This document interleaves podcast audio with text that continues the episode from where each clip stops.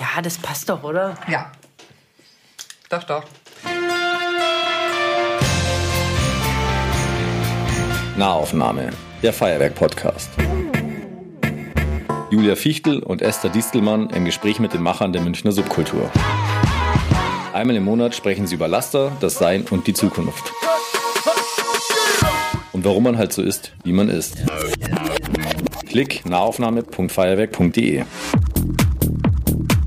Herzlich willkommen zur ersten Ausgabe im neuen Jahr. Und zum zweiten Spezial, der zweiten Spezialausgabe. Das, was im Dezember schon gut geklappt hat, klappt auch im Januar nochmal. Wir haben nämlich äh, so viele tolle Gäste gehabt äh, in unseren ersten 20 Folgen, dass wir einen kleinen Recap uns überlegt haben. Und die erste Edition war die Musiker-Edition und die zweite ist die Macher. Edition, vielleicht die hinter der Behind-the-Scenes-Macher-Edition. Wie würdest du sie nennen? Ja, genau so. Und ähm, es hat nämlich auch einen Hintergrund. Wir machen jetzt hier die zweite äh, Rekapitulation, deswegen, weil wir quasi einen Neustart machen wollen. Ab dem nächsten Monat, ab Februar 2020 das fällt einem noch schwer, so gerade im neuen Jahr, gell? Ja. Happy New Year übrigens.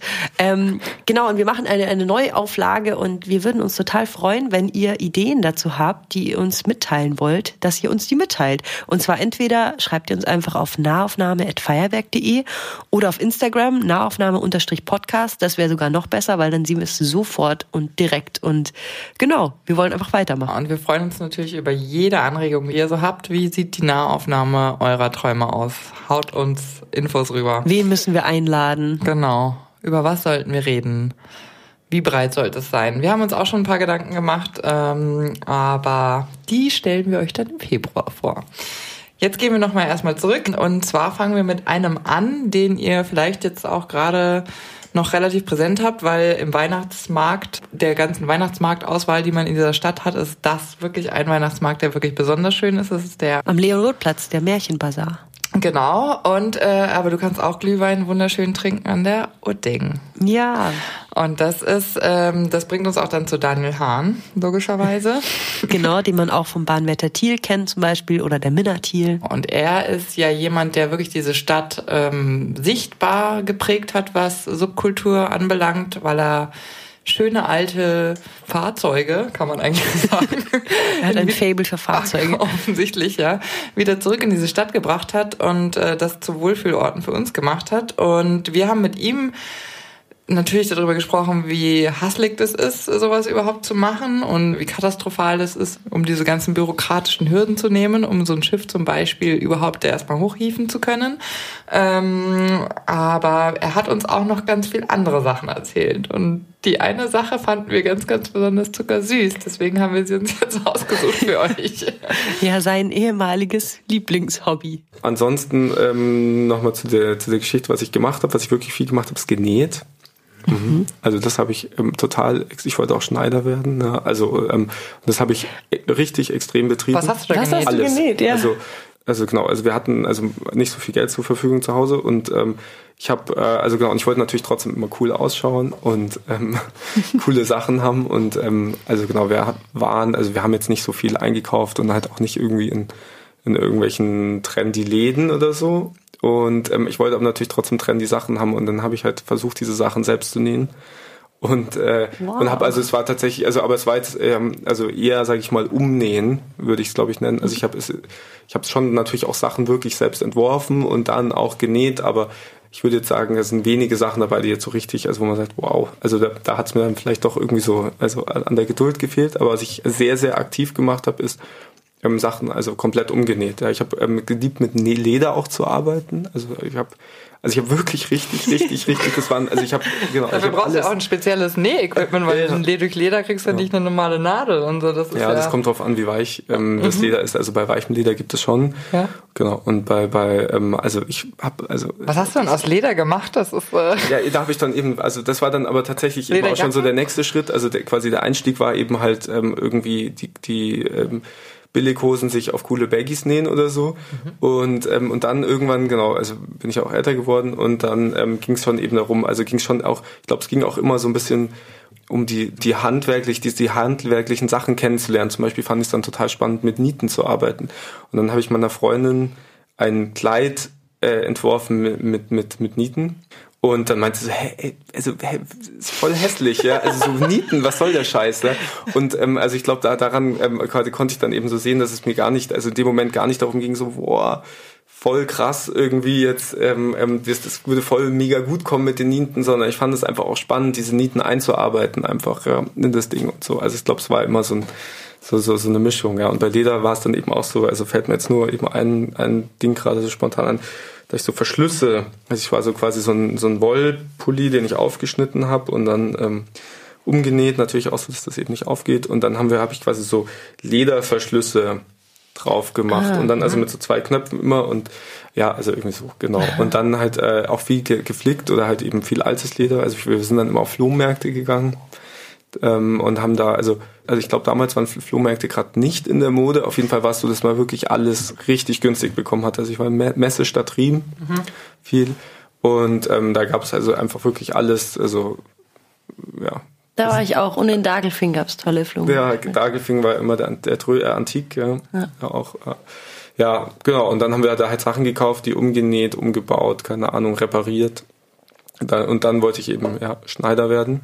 Hab dann aber mal eine Freundin gehabt, die Schneiderin war. Und es war so, dass ich dann halt gesehen habe, wie der Alltag ist im, im, im, im, für einen Schneider. Und ähm, für mich war das eben halt, wie jetzt auch die Sachen, es war kein Beruf, sondern es war, ich habe es gemacht, weil ich es also Spaß dran hatte. Und mhm. es, war, es war meine Freizeitbeschäftigung. Also ich habe halt einfach genäht, wenn ich, also das war, war mein, mein, mein Hobby halt. Ja. Und äh, ich habe halt gesehen, eben wenn es natürlich dein Beruf ist und du hast da eben, also also hat, da hat, also hat sich dann das irgendwie so für mich gegeben, dass ich gemerkt habe, so ich will nicht, dass das mein Beruf ist. Ja. Mhm. Ich habe auch früher immer meine Schlaghosen, die eh schon sehr weit waren, dann also rote Schlaghosen so mit einem äh, orangen Blümchenstoff noch vergrößert, also den Schlag quasi, also in die Naht aufgeschnitten und dann noch einen schönen bunten Stoff reingenäht, damit man die Schuhe gar nicht mehr sieht.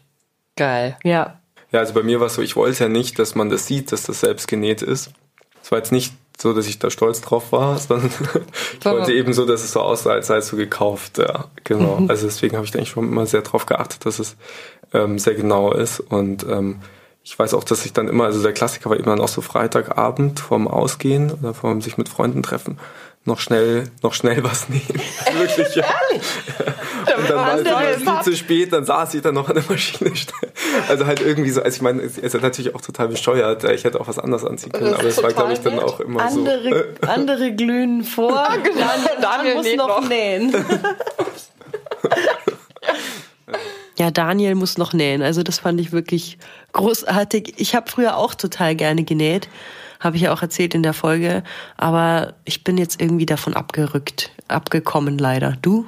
Boah, ich würde so gerne nähen können, aber ich habe einfach für alles, was Fingerfertigkeit und Geduld äh, braucht, äh, das ist nicht, äh, da bin ich nicht für geeignet. Ich kann Basics, aber ich äh, vertraue meinem Schneider in der Schleißheimer Straße. Grüße.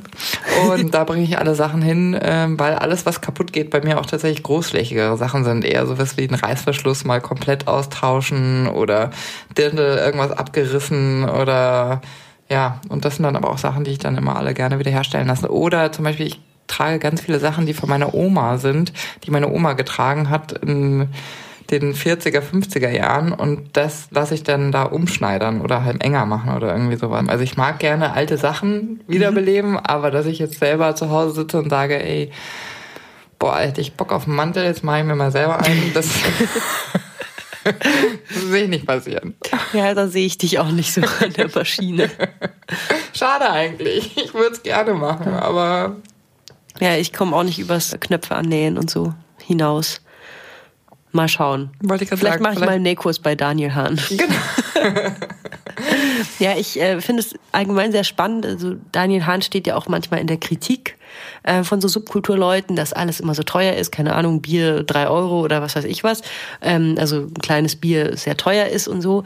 Und da, da kann ich mich immer so ein bisschen dran aufreiben, weil ich finde das so krass, was der für Projekte macht. Und wenn man eben auch hört und weiß, was das kostet, dann Kran und sonst was zu holen, um überhaupt ein Schiff nach München zu bekommen, dann ist es doch logisch, dass es so wahnsinnig teuer ist, das überhaupt zu erhalten. Und die mussten ja Rohre legen und keine Ahnung was.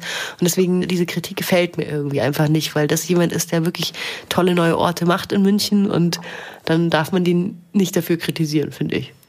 Ja, bei mir schlägst du da sowieso eine Kerbe, weil ich bin immer der Meinung, dass alles, was sozusagen eine schöne Idee ist und man nimmt ein unternehmerisches Risiko auf sich, das darf sich auch irgendwann mal auszahlen, finde ich, und äh, oder sollte sich sogar im besten ja. Fall mal auszahlen. Und ähm, alle, die dann kommen und sagen, ey, äh, jetzt bist du aber nicht mehr real und jetzt kostet ein Bier halt zwei Euro statt ähm, 69 Cent, ähm, dann, also ich verstehe natürlich, dass man grundsätzlich das 69 Cent Bier lieber trinkt als das 3 Euro Bier, aber irgendwie ähm, der Rahmen macht es halt besonders und ich finde, das ist etwas, was etwas wert ist. Auf jeden Fall. Also es ist einfach auch ähm, ein, ein Luxus, Achtung, solche Orte in einer Stadt zu haben. ja, voll. Vor allen Dingen, weil es ja bei uns sowieso nur noch Zwischennutzungen gibt. Also von daher ähm, ist dann schon lieber so eine Zwischennutzung irgendwie, ich weiß auch nicht. Ja. Um. Boah, hey, Entschuldigung, dass meine Stimme heute so schrecklich klingt. Es klingt so, als würde ich mir die Nase zuhalten, oder? Aber ich bin einfach nur so, also so Neujahrsschnupfenmäßig genau, unterwegs. Wir sind in der Erkältungszeit, ihr müsst uns nachsehen. Ich habe ein bisschen Hals und Julia hat ein bisschen Schnupfen. Mm, genau, aber Luxus, da hast du ja schon was ganz Gutes angesprochen, eine gute Überleitung für unseren nächsten Gast, äh, den du eingeladen hattest. Ähm, vielleicht erzählen wir noch mal ein bisschen was zu dem Hintergrund, wie das eigentlich kam. Genau, das ist die Froni Falter. Die arbeitet in der Fachstelle Pop und ähm, macht da echt einen ganz tollen Job. Und die hat früher für Sony Music gearbeitet und dann ganz lang für Zweiraumwohnungen und die kennt sich wirklich wahnsinnig gut aus im Musikbusiness. Und deswegen äh, fand ich super, sie einzuladen und auch total interessant, was sie erzählt hat. Ja, total. Also sie ist erstmal ein, ein, ganz zauberhafter Mensch, aber eben auch noch darüber hinaus, also hat sie sich ganz viele Fragen über sich und ihr Leben gestellt. Und deswegen hat es auf jeden Fall Spaß gemacht, mit ihr zu sprechen, weil es nicht so war, dass man ihr die Fragen zum ersten Mal gestellt hat und sie deswegen ganz klare Antworten geben konnte. Und sie ja auch uns reingelassen hat in ein sehr privates Kapitel, also ihre Beziehung. Und die war ja erstmals zu einer Frau. Und das hat sie uns hier in der Nahaufnahme verraten. Und das genau. war sehr schön. Und mittlerweile ist die sogar nach München gezogen. Wir haben noch über diese Fernbeziehung geredet, aber mittlerweile ist es keine Fernbeziehung mehr. Genau. Und was aber wir jetzt rausgesucht haben für einen Ausschnitt, ist der eben über Luxus, ähm, weil sie hat was Interessantes gemacht, und zwar ein konsumfreies Jahr. Und da hat eine wichtige Rolle auch Inga Humpe gespielt. Und da hören wir jetzt mal rein. Froni Falter. Genau. Oh, Luxus. Okay. oh, ich liebe das Thema. ja? Warum? Ja, weil ich eigentlich dagegen bin. Also. nee, ähm. Was ist, definier mal Luxus.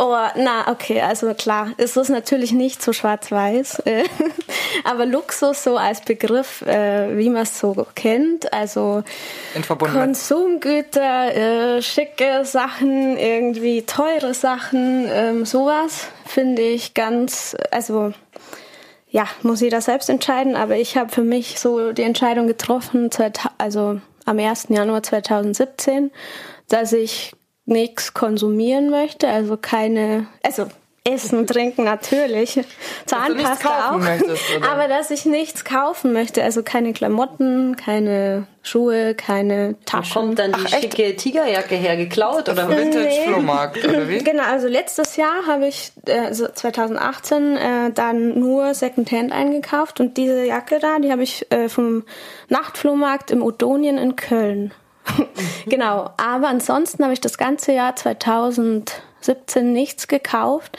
Ich wurde allerdings oft beschenkt, weil irgendwie viele Leute total irritiert davon waren von diesem konsumfreien Jahr und dann irgendwie gefragt haben, äh, oh, komm mal, die, also hier brauchst du irgendwas nicht so nah. Eine neue also, Unterpumpe. Aber genau, was ist, also äh, bei allen kann ich es verstehen, nur bei Unterhosen, was macht man da? Und Strumpfhosen. Ich hatte ja. genug Strumpfhosen trage ich nie, außer heute, witzig, ja, aber sonst nie. Mhm. Ähm, oder kaum.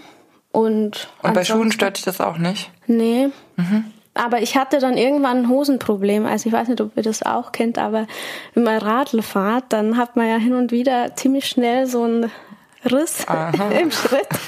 Und das war dann irgendwann wirklich ein Problem, dass ich keine Hosen mehr hatte. Und das habe ich dann Inga Humpe erzählt, ähm, von Zweiraumwohnung, die Sängerin, mit der ich zu dem Zeitpunkt viel zusammengearbeitet habe und sie oft gesehen habe, die mich regelmäßig interviewt hat, wie es mit meiner konsumfreien Zeit so läuft. so läuft. Ja, ist ja mega inspirierend. Und dann hat habe ich gesagt, ja, ich habe keine Hosen mehr, jetzt wird es langsam echt schwierig. Und dann hat sie gesagt, da kannst du welche von mir haben. Und dann hat sie mir irgendwie so einen Schwung Klamotten geschenkt. Und so, ja, ansonsten habe ich wirklich nichts was war dein, besorgt. Was, was war dein Anlass oder der Auslöser für diese Entscheidung? Aber irgendwann war ich so völlig erschlagen von den ganzen Sachen, die ich hatte.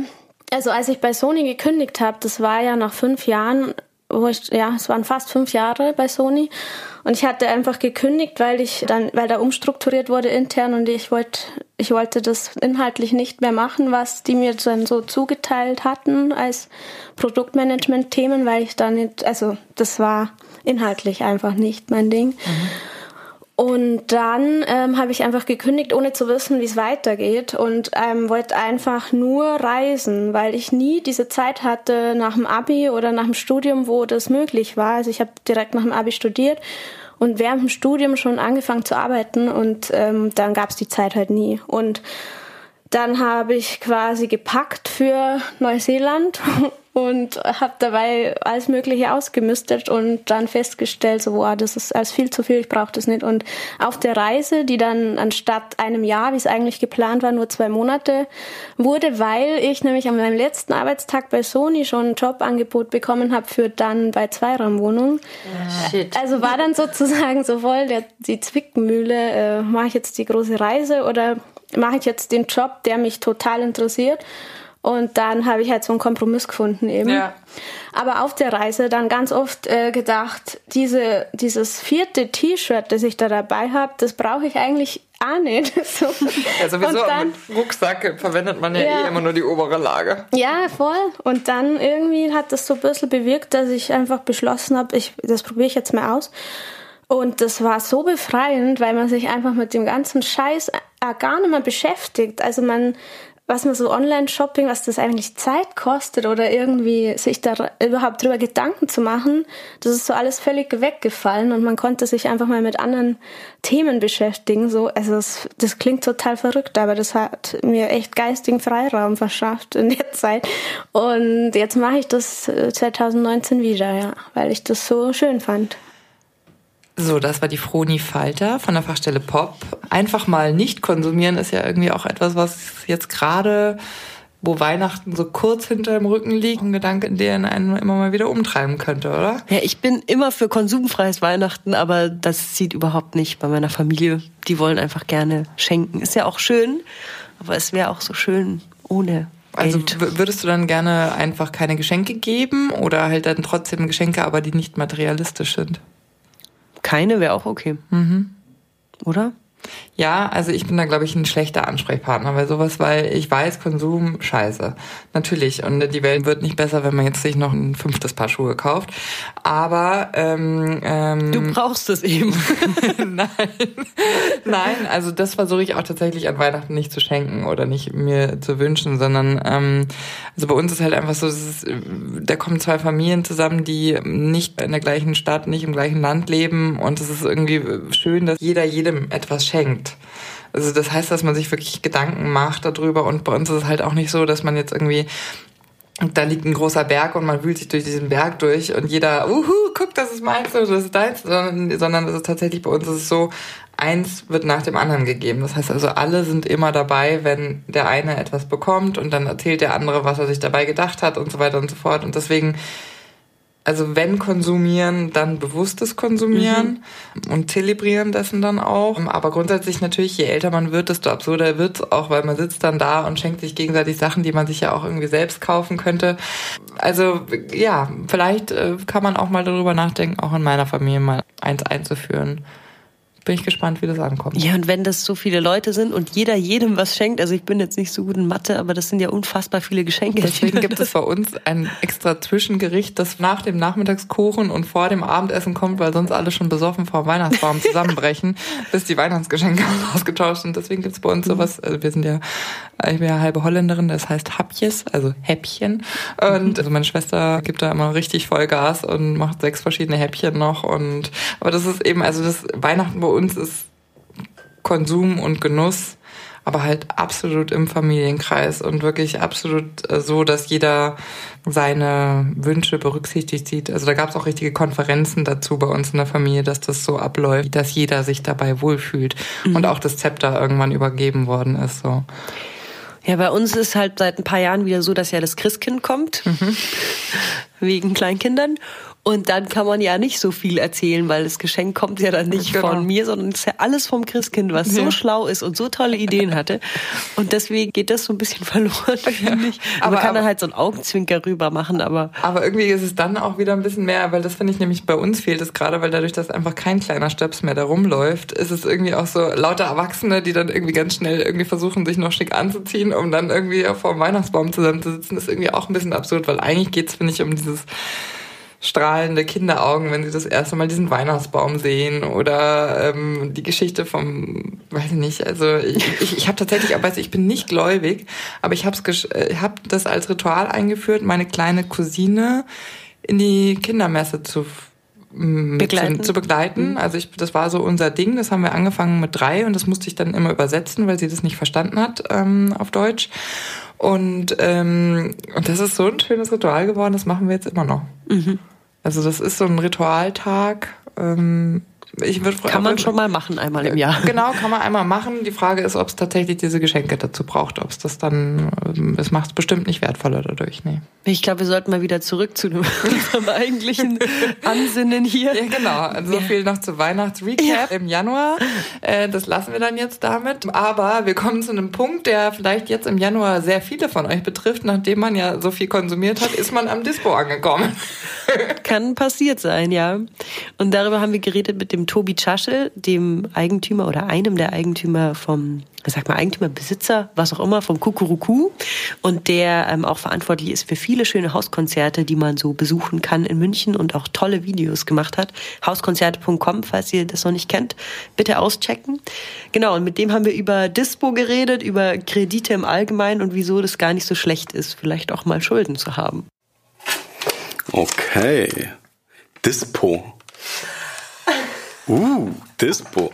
Let's go. Gleich mal in die, in die, mit den finanziellen Krisen anfangen. Wie gesagt, das hast du jetzt zufällig gesteuert. Genau. Also, wie sieht das bei dir aus? Ist der, ist der Dispo-Kredit ein Thema bei dir oder ähm, hast du es eigentlich ganz gut im Griff?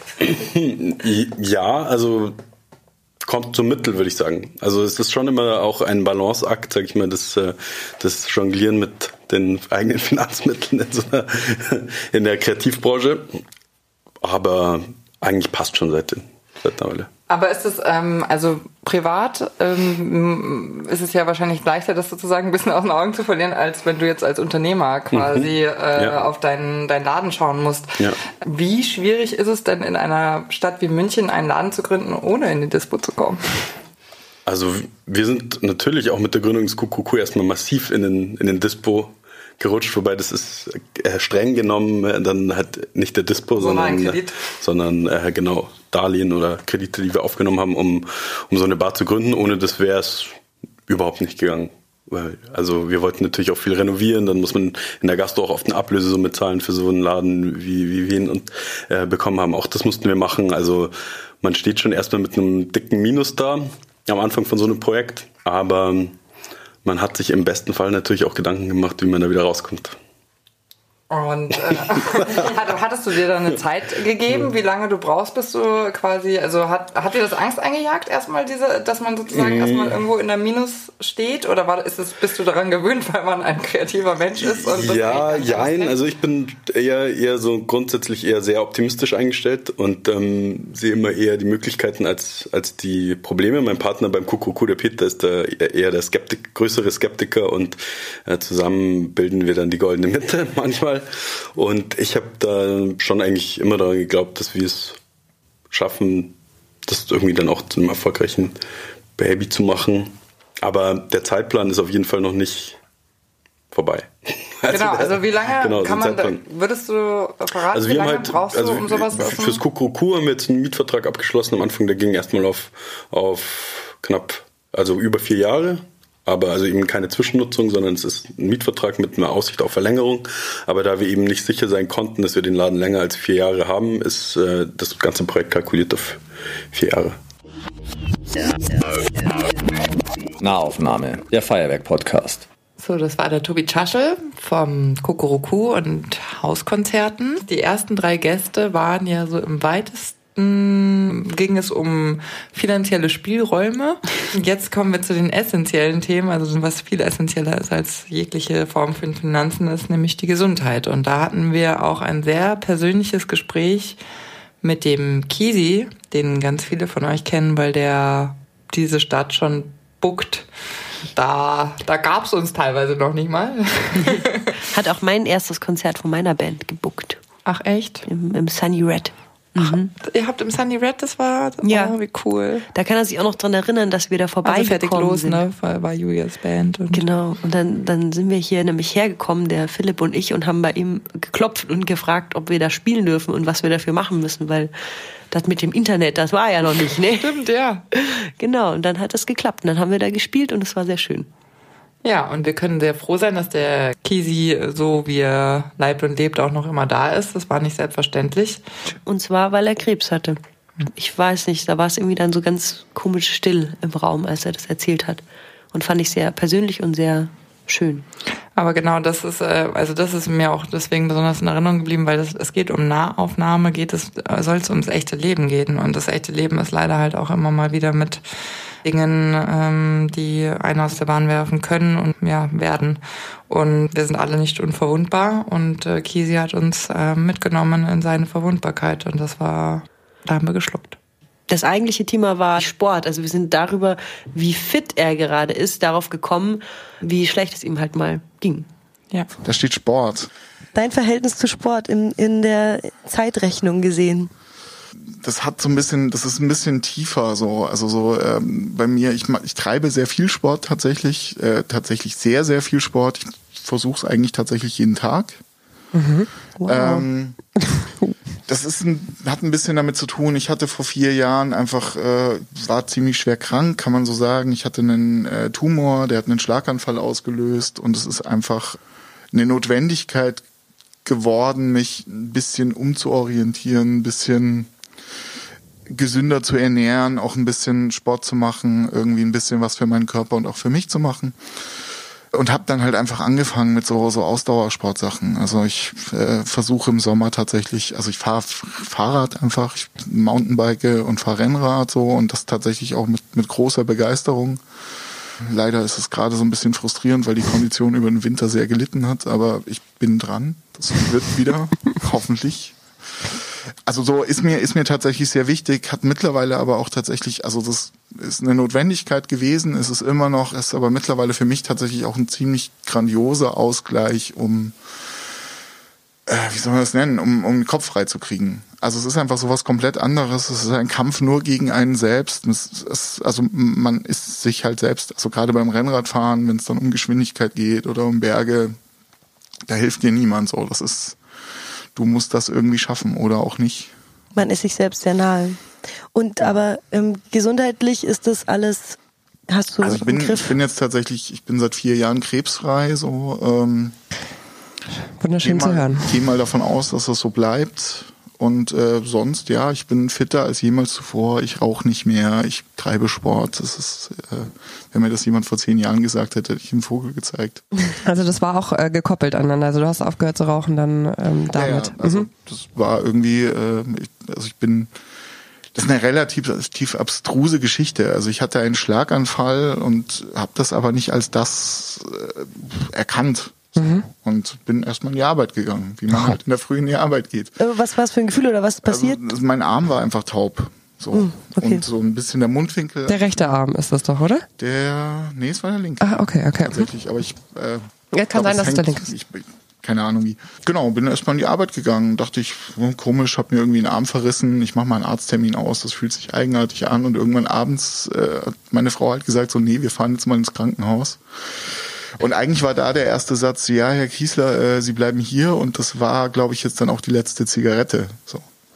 Ähm, das hat ziemlich Wirkung gezeigt. Ich habe tatsächlich, also ich habe einfach auf einen Schlag das Rauchen aufgehört und es hat funktioniert. Nach wie vielen Jahren und wie intensiv? Äh, ich würde mich durchaus als Kettenraucher bezeichnen. Also Was? so zwei Schachteln am Tag waren es schon. Wow. Beeindruckend. Ja, ja, ist, äh, mich fasziniert das auch immer noch und ich bin auch immer noch fasziniert, wie unfassbar viel Geld man dafür ausgibt. Und in der Zeit, als du zwei Schachteln am Tag geraucht hast, hast du auch keinen Sport gemacht, oder? Natürlich nicht. Ja, okay. Also das ist wirklich seit vier Jahren eigentlich ein anderer Lebensstil. Ja, ja, definitiv, klar.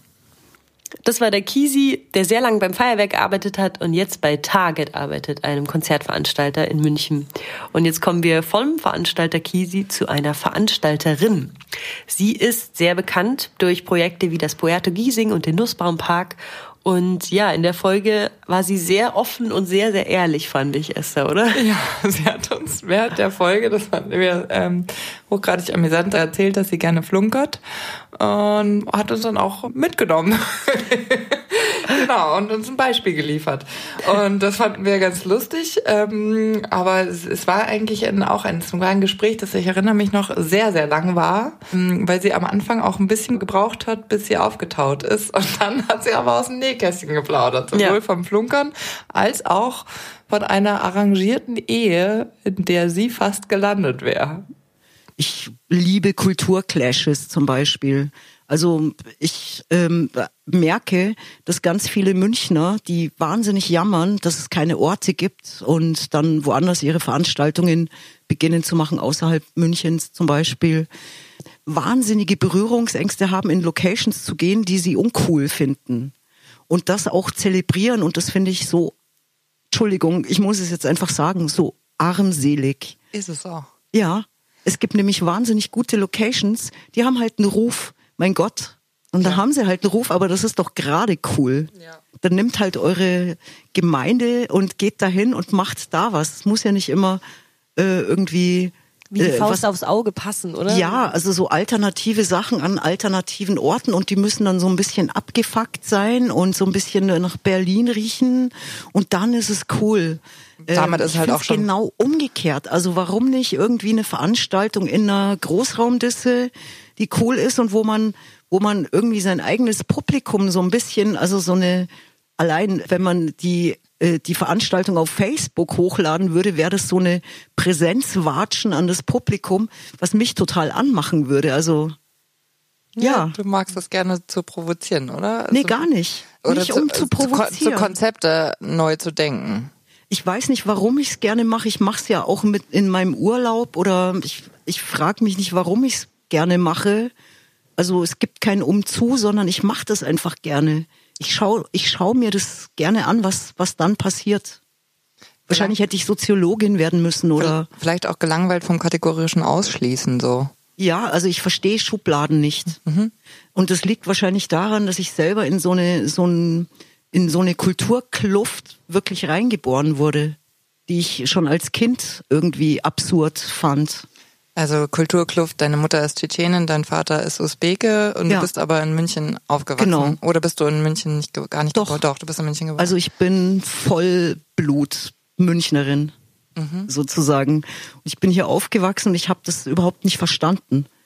Also tatsächlich war es so, ähm, die eine Welt, muslimisch, also ja, vermeintlich muslimisch, also so sehr praktiziert haben sie es dann auch nicht, aber sie waren sehr streng, was jetzt zum Beispiel die Erziehung von ihrer Tochter, also der Sohn wurde anders erzogen als die Tochter, der durfte mehr.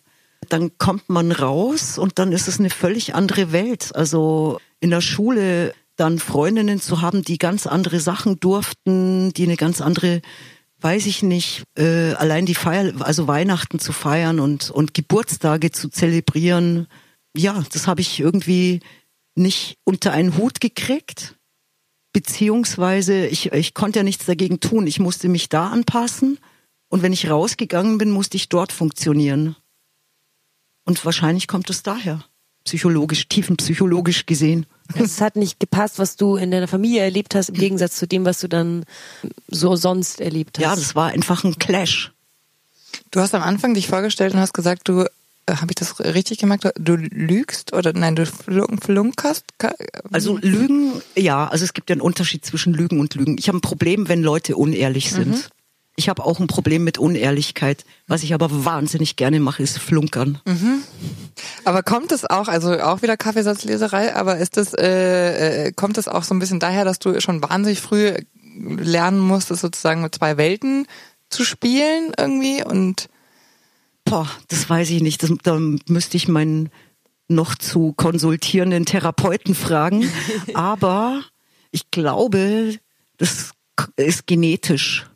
Ich glaube, ich habe das von meiner Mutter geerbt. Die hat so auch so, so einen Punk in sich. Also die war, die war einfach wahnsinnig so angepasst. Sie als Muslimin war, war sie in ihrem Rahmen doch ganz schön frech auch und hat sich da, also es hat ihr Spaß gemacht, äh, nicht zu provozieren, sondern ähm, in Gesprächen, jetzt auch mit uns vor allem, mit den Kindern oder mit, mit näheren Freunden, ähm, sowas, sowas rauszulocken aus dem anderen. Mhm. So Fake-Fragen zu stellen, um eine bestimmte Reaktion zu kriegen, um damit sich weiß nicht, wie ich es erklären soll, aber ich glaube, ihr wisst, was ich meine. Wisst also, ihr, was ja, ich meine? Ja. Also eine Frau mit eigenem Kopf auch. Ja, sehr wie sehr viele muslimische Frauen. Mhm. Äh, ich habe irgendwo gelesen über dich, äh, dass ähm, du solltest verheiratet werden, beziehungsweise irgendeiner der Kandidaten vorgestellt werden und dann hast oh du den Kaffee mit einer Kippe serviert und deine Eltern fanden das gut. Nee, die fanden es nicht gut. Also meine Mutter fand es nicht gut. Das war so, also ich war 14 und irgendwann mal klingelte es und ich hab, äh, bin an die Tür gegangen, mach auf und dann steht da irgendwie so ein, steht so ein, ja, so ein türkisches Pärchen mit, mit so einem jungen Mann und die fragen nach meiner Mutter. Und das kam mir irgendwie so spanisch vor, weil ich, ich kannte die nicht. Und an der Reaktion meiner Mutter habe ich gemerkt, okay, also das ging jetzt irgendwie durch Mundpropaganda, wie das halt in so solchen Gemeinden auch ist. Also es sind ja auch Communities man kennt sich untereinander. Also es gab dann immer so landsmannschaftliche Treffen, dass sich die Tschetschenen mit den, weiß ich nicht, dass die sich einmal im Monat getroffen haben oder auch die ähm, Landsleute von meinen, von meinem Vater. Äh, und da äh, äh spricht sich dann schon rum, äh, dass dass es dann äh, bald heiratsfähiges Mädel gibt, die auch noch die deutsche Staatsangehörigkeit hat. Extrem. Und dann kamen die halt einfach an die Tür, ähm, so wie Nachbarn, wenn sie um irgendwie Glas Milch fragen oder sowas. Äh, Kann ich mir mal deine Tochter wollten ausleihen? um meine Hand anhalten und irgendwie kam mir das alles, das wurde nicht ausgesprochen, aber das war so klar, also Blicke und keine Ahnung. Und dann sollte ich auch noch Tee servieren. Und dann dachte ich mir, okay, also da passiert was, es geht um mich. Die fragen irgendwie um meine Hand. Und meine Mutter war da sehr offen dafür und mein Vater gar nicht. Der hat, der hat aber quasi dieses Spiel erstmal mitgespielt, war auch dabei. Und dann habe ich den Tee, also ich sollte dann den Tee servieren und den habe ich dann mit der Kippe im Mund serviert. Also weil ich hätte es nicht nicht machen können, dann hätte es Ärger gegeben. Mhm. Und mit der Kippe im Mund, das war dann völlig klar. Also die Aber Bitch äh, kommt uns nicht im, ins Haus. Nahaufnahme. Also das hat die kleine 14-jährige Sarah schon erkannt, dass eine Zigarette ausreicht, um aus der Nummer raus zu sein. Wirklich großartig. So, jetzt müssen wir aber, glaube ich, tatsächlich langsam mal ein bisschen was von den Neuerungen unseres Podcasts erzählen, Esther, ja, oder? Mach, mach, mach. genau, also wir werden auf jeden Fall an einem anderen Ort aufzeichnen, und zwar im wunderschönen In Our House Studio am Röckelplatz. Und da freuen wir uns schon sehr drauf, weil ähm, der hat eine sehr schöne Atmosphäre und wird dann bestimmt auch noch mal was anderes aus unseren Leuten rauskitzeln, glaube ich. Ich glaube auch, dass äh, das Halogen nicht, das mir jetzt gerade in meine Augen blendet, nicht unbedingt zuträglich für eine gemütliche Atmosphäre ist und deswegen freue ich mich sehr auf den neuen Ort. Aber ich freue mich auch, weil ich einfach nur mal eine Frau bin, die wahnsinnig viel mit ihren Ohren macht, auf einen anderen Klang. Ja, ich glaube, also vor allem diese nächste Sequenz, die wir rausgepickt haben, ist eigentlich extra mal das Hauptbeispiel für verkackte Technik. Und davon haben wir euch viele geliefert, es tut uns leid. Ja. Also es wird demnächst so schön klingen, dass ihr das Gefühl habt, dass wir wie Butter in euren Gehörgang reinfließen. Säuseln. oder säuseln. ähm, genau, da, das ist auf jeden Fall schön. Ihr müsst jetzt aber da nochmal durch, weil die nächste Folge war ähm, insgesamt sehr interessant und vor allem das Thema, was wir rausgepickt haben, war auch super. Ja, da haben wir nämlich den David Süß gesprochen. Den David Süß kennt ihr alle vom Harry Klein. Ähm, und von denjenigen, die uns zuhören, die ein bisschen älter sind, von dem Ultraschall. Das ist ja der Mann, der Techno in München einen großen Raum gegeben hat. So. Und dann haben wir mit ihm gesprochen über Wut. Ja, das war wirklich spannend. Also Wut quasi zum einen im Privaten mhm. und dann aber eben auch so, was größere Themen angeht. Und das war irgendwie schön, also darüber zu reden. Und er war da sehr offen und äh, wütend. und es ist ja jetzt so, dieses Jahr sind ja äh, Kommunalwahlen und der David Süß tritt an als Stadtrat für die Grünen. Der wird auf jeden Fall was für das Nachtleben tun. Ja, aber jetzt erstmal hier in unserer schönen Nahaufnahme-Sondersendung David Süß zum Thema Wut. Oh je. Heute, was hat dich zuletzt richtig wütend gemacht? Puh. Also es gibt die Sachen, wo ich total ausflipp. Ähm, das, das kann sein, ähm, sagen wir, schon auch im, im, im Betrieb, wenn mir, wenn mir jemand blöd kommt. Das kann aber auch sein, wenn ich in, in größere Zusammenhänge schaue und mir zum Beispiel eine Landtagswahl anschaue. Ja, da könnte ich auch komplett aus, oder wenn ich in die Zeitung reinschaue, könnte ich total ausflippen. Okay, und dann gehen wir mal auf das Letztere erstmal ein. Also es ist ja in München gerade nicht, äh, es ist ja in München durchaus so, dass jetzt gerade Kulturschaffende sich zusammentun und auch irgendwie eine politische äh, Haltung äh, einnehmen. Wenn die Subkultur da auch gefragt worden wäre, hättest du mitgemacht? Also ich spreche jetzt davon, dass die Kammerspiele und ähm, unterschiedliche Bühnen Münchens sich vereint haben, um eben ein Statement gegen aus, also gegen die Hetze in der Politik zurzeit. Ja, also wir haben das, wir haben das als Harry Klein auch schon gemacht. Also wir haben tatsächlich auch mit aufgerufen äh, zu Demonstrationen. Wir sind da nur sehr vorsichtig, also weil wir sagen, ähm, der Club muss nicht zu allem was sagen. Also es gibt Themen, zu denen wir was sagen wollen und das ist für uns schon, wenn es darum geht, dass man Respekt anderen gegenüber zeigt. Also Techno ist für uns eine, was sehr offenes, also in dem alle Platz haben sollte, sollten und wenn tatsächlich gehetzt wird, ist es schon was, wo wir uns einbringen würden. Also das war, ist aber tatsächlich, das war die, die Demo am, am Sendlinger Tor. Ähm, da haben wir mit auf, aufgerufen. Ich kenne jetzt den, den Thomas Lechner schon sehr lange aus den 80er Jahren noch. Der hat uns auch gefragt, ob wir zu ausgehetzt mitmachen wollen. Und das war tatsächlich was, da hat mir, also mir persönlich jetzt, haben die drei Bilder von drei ähm, bösen alten Männern und der Hashtag ausgehetzt, das hat uns nicht so gut gefallen. Also es war mir zu negativ besetzt auf die. Also ich hätte da lieber eine positive Botschaft gehabt. Selbstverständlich waren wir aber trotzdem auf, also war ich jetzt selbstverständlich auf dieser Demo dabei und finde es also enorm, wie bei dem scheiß Wetter so viele Leute hingegangen sind und ich finde es total bewegend, wie am Tag vor der Landtagswahl in Bayern in Berlin 250.000 Leute auf die Straße gehen. Also das finde ich wunderbar, sowas zu sehen. Aber ich denke schon, ein Club muss nicht zu allem zu allem was sagen und, und wenn man ein bisschen ein komisches Gefühl hat, dann denke ich, kann man auch mal zurückstecken, weil wir eben auch eine eine Vorsicht dazu brauchen. Also wir, wir sind eben, wir haben keinen Erziehungsauftrag, ja, sondern es geht erstmal um die Musik. Ja, finde ich auch immer schwierig. Muss man, muss man sich als Fußballer verhalten zu irgendwelchen politischen Sachen oder muss man sich als äh, eben im, im vermeintlich eben Entertainment oder Amüsement-Bereich ähm, sich dann dazu verhalten? Kommt wahrscheinlich immer auf die Größe der und auf den Tenor, so wie du es gerade gesagt Ganz hast. Ganz genau. Was hätte, wo hättest du mitgemacht? Also wenn es nicht aus, also wenn es ausgehetzt eben zu negativ war? Ja, ich finde Unteilbar schon einen, mhm. einen, guten Titel. Ich finde Respekt einen guten Titel. Mhm. Ähm, äh,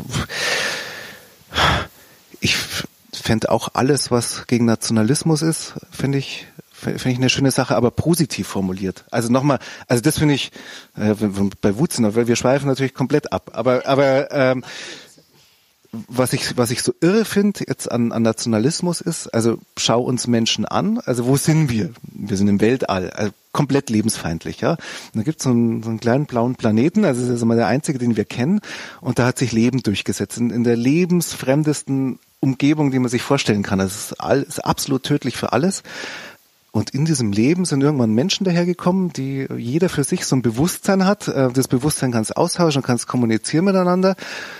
Und dann kommen tatsächlich irgendwelche äh, Bekloppten daher und sagen, also wir wären geboren. Warum wären wir geboren? Weil Vater und Mutter sich fortgepflanzt haben und du wirst irgendwo hingeboren hier auf unserer Welt. Egal wo, das ist Zufall und Glück. Genau, es ist ganz viel Glück oder, oder vielleicht auch totales Pech, aber es ist reiner Zufall. Und dann geht jemand hin und sagt, ich bin in Fürth geboren, ich bin stolz, Deutscher zu sein. Das ist Wahnsinn. Das ist total verrückt. Das ist, das macht mich auch richtig sauer, ja, sowas. Äh, also das heißt, wie kann ich formulieren? Also deswegen, das, das wie kann ich es positiv formulieren? Dass wir Menschen verstehen, äh, was das für ein Zufall ist und wie glücklich wir sein können, dass wir überhaupt leben können und dass es schön ist und dass uns ähm, niemand was wegnimmt und dass es, äh, dass es dass wir gar nichts dafür getan haben, äh, wo wir geboren sind und dass es da auch keinen Stolz geben kann. Mich macht da immer so wütend, dass die Leute davon, also dass man ja scheinbar davon ausgeht, dass man rein deutsch überhaupt sein kann. Also das ist ja äh, total lächerlich, gerade wenn man sich ein bisschen mit Geschichte auseinandergesetzt hat und Erster und Zweiter Weltkrieg, was da, welche Völker da über welche anderen wiederum rübergerutscht sind. Also reine Deutsch gibt es doch überhaupt gar nicht. Ja, oder die Menschen haben sich irgendwann mal aufgemacht, ein Teil genau, wahrscheinlich aus. Afrika und ist irgendwo hingegangen, aber äh, auch ja, die waren ja da nicht von Anfang an, sondern da waren vorher sind irgendwelche Affen rumgelaufen, vorher irgendwelche Amöben komplett irre, das auf Nation zu machen und das ist, das ist was Böses. Also meistens wird es eben verwendet, um, um böse Sachen zu machen. Nahaufnahme, der Feuerwerk-Podcast. So, das war der David Süß und es ging nochmal um, ja, das, das politische Engagement, das auch in der Clubkultur wieder wichtig geworden ist. Und das hat uns auch so ein bisschen veranlasst, uns von unseren Kategorien, denen könnt ihr schon mal Tschüss sagen, ähm, der Zukunft, dem Sein und dem Laster. Ja, von dem haben wir uns verabschiedet, weil wir wollen uns nämlich den größeren Themen widmen. Tatsächlich auch eben auf der politischen Ebene. Es soll mehr um Zeitgeistthemen in der Subkultur gehen. Das ist jetzt mal das, was ich so verrate. Ja, ich bin da auch ganz gespannt drauf. Also das wird quasi eher so sein, dass wir ein Thema wählen und uns den perfekten Gast dazu auswählen und nicht mehr andersrum. Und ich glaube, dass wir da nochmal anders in die Tiefe gehen können, was diese einzelnen Themen angeht. Ja, ich habe da auch richtig Lust drauf. Ich auch. Ich würde sagen, unsere zweite Spezialausgabe ist wieder großartig gelungen. ähm, wir haben noch eine Playlist zusammengestellt, weil ja jeder von diesen 20 Gästen, die wir bisher hatten, eine Playlist für uns gemacht hat. Die findet ihr auch auf Spotify nochmal, wenn ihr sie nachhören wollt. Wenn ihr den Namen eingibt und dann Nahaufnahme Playlist. Ähm, genau, und jetzt haben wir eine Playlist gemacht, wo einfach alle sechs Leute, von denen wir gerade noch mal einen Ausschnitt gespielt haben, also Daniel Hahn, Veronika Falter, Tobias Tschaschel, Kisi oder Christian Kiesler, Sarah Spindler und David Süß, von denen haben wir jeweils einen Track ausgewählt und die hört ihr jetzt noch auf Radio Feuerwerk, beziehungsweise oder auch danach auf Spotify. Genau, und ihr folgt uns vielleicht am besten, wenn ihr es noch nicht tut, auch bei Instagram Nahaufnahme unterstrich Podcast. genau. Und mal sehen, ob sich da am Look vielleicht auch noch was verändern wird in diesem Jahr. Es ist alles möglich. Wir der, der Sound, der Look. Es wird alles neu, neu, neu. Ohne 22. Schnupfen. Genau. Möglicherweise. Immer mal wieder mit Rückfällen. Ja. Vermute ich. Also auf jeden Fall schon mal Happy 2020. Wir wünschen euch einen fabelhaften Start ins neue Jahr bleibt uns treu und werdet mehr. Nahaufnahme, der Feuerwerk-Podcast. Sie hören auf Spotify, iTunes und Podigy. Im Netz unter nahaufnahme.feuerwerk.de. Ihr findet uns auch auf Instagram, Nahaufnahme-Podcast.